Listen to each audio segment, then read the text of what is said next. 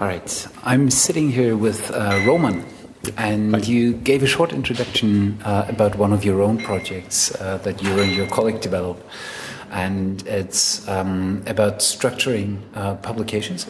Yes, immediately at the moment of writing. So this tool is called Sky, uh, and it was created with intention to make publication and research easy readable, uh, not only by humans but by machines as well, uh, in the sake of reproducibility and replication of uh, research. Yep.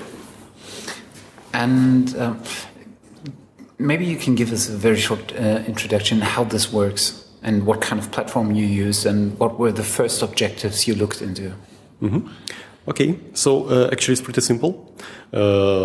Researcher just uh, have to open uh, uh, his Google Docs, and within Google Docs he will find this extension. It will be published within one or two weeks, and uh, then. Uh, it's the same native process of writing paper. You just type it as it is, uh, select term, for example, some proteins, and uh, by highli- highlighting them, system automatically proposes um, link uh, to the external database, for example, to UniProt. And uh, in result, um, researcher submits um, two files to um, uh, to the journal for the peer review and the, later for publishing.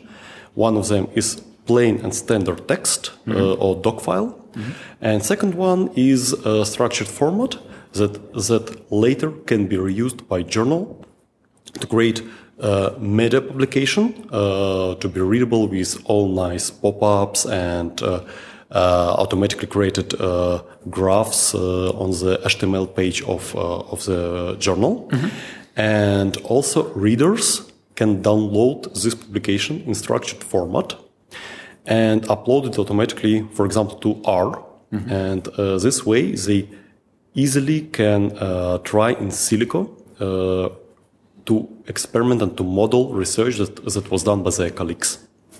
Okay, so it's not only about the publication process, it's actually providing a basis for uh, reusing parts of it, reproducing parts of it, modifying it. So it's it's kind of a sharing uh, sharing aspect as well, and and re, re, re, reusage basically.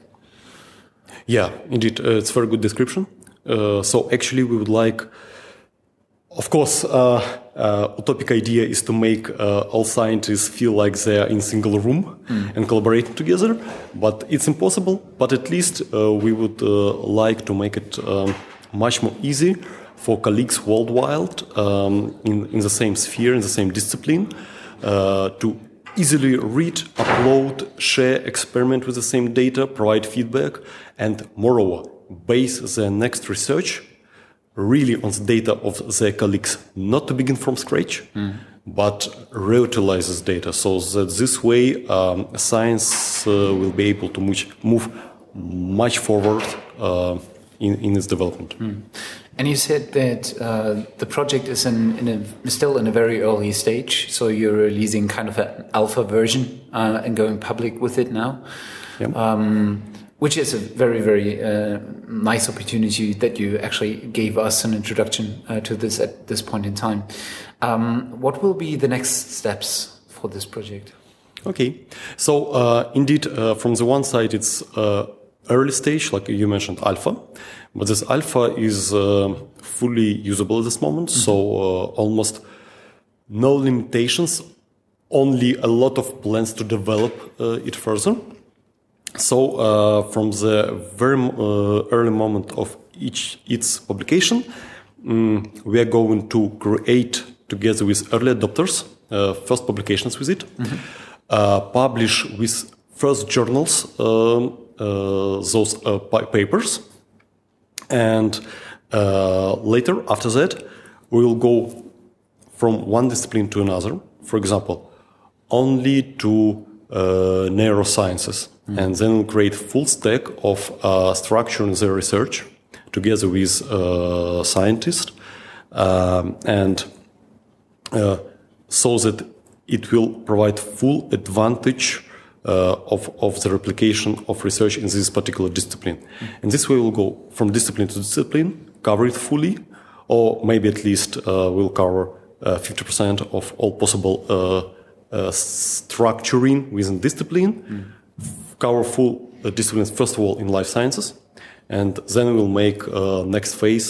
But in any case, it, it's of course it's a very long process, but core idea is that immediately from the start, so from the, let's say next week, uh, there is already huge benefit even by uh, highlighting authors in the papers, uh, so that um, from now um, all journals that require ORCID ID, mm. for example, will be um, easily get it from this structure, easy from this paper, and for authors it will be very easy to submit their IDs uh, to the journals. Yeah. So immediately from next week, you know, it's it's a lot of it. It provides a lot of benefits to community and to journals. Mm. What would you um, take as a learning from this session? Was there something that is of specific value to to your work? Yeah, of course. So much that uh, I even can't say it immediately. Uh, um, in any case, in any case, in any case, uh, I'm really happy that um, uh, questions of peer review and especially uh, registered reports uh, are, are, discussed here mm. um, uh, because indeed um, it would be really great if a particular research could be um, analyzed uh, and discussed by community, discussed by reviewers, but uh, by another colleagues on the early, uh, very early stage. Mm. Not after one year of research, one year of submitting to journals, and so two years left, and then only we have publication.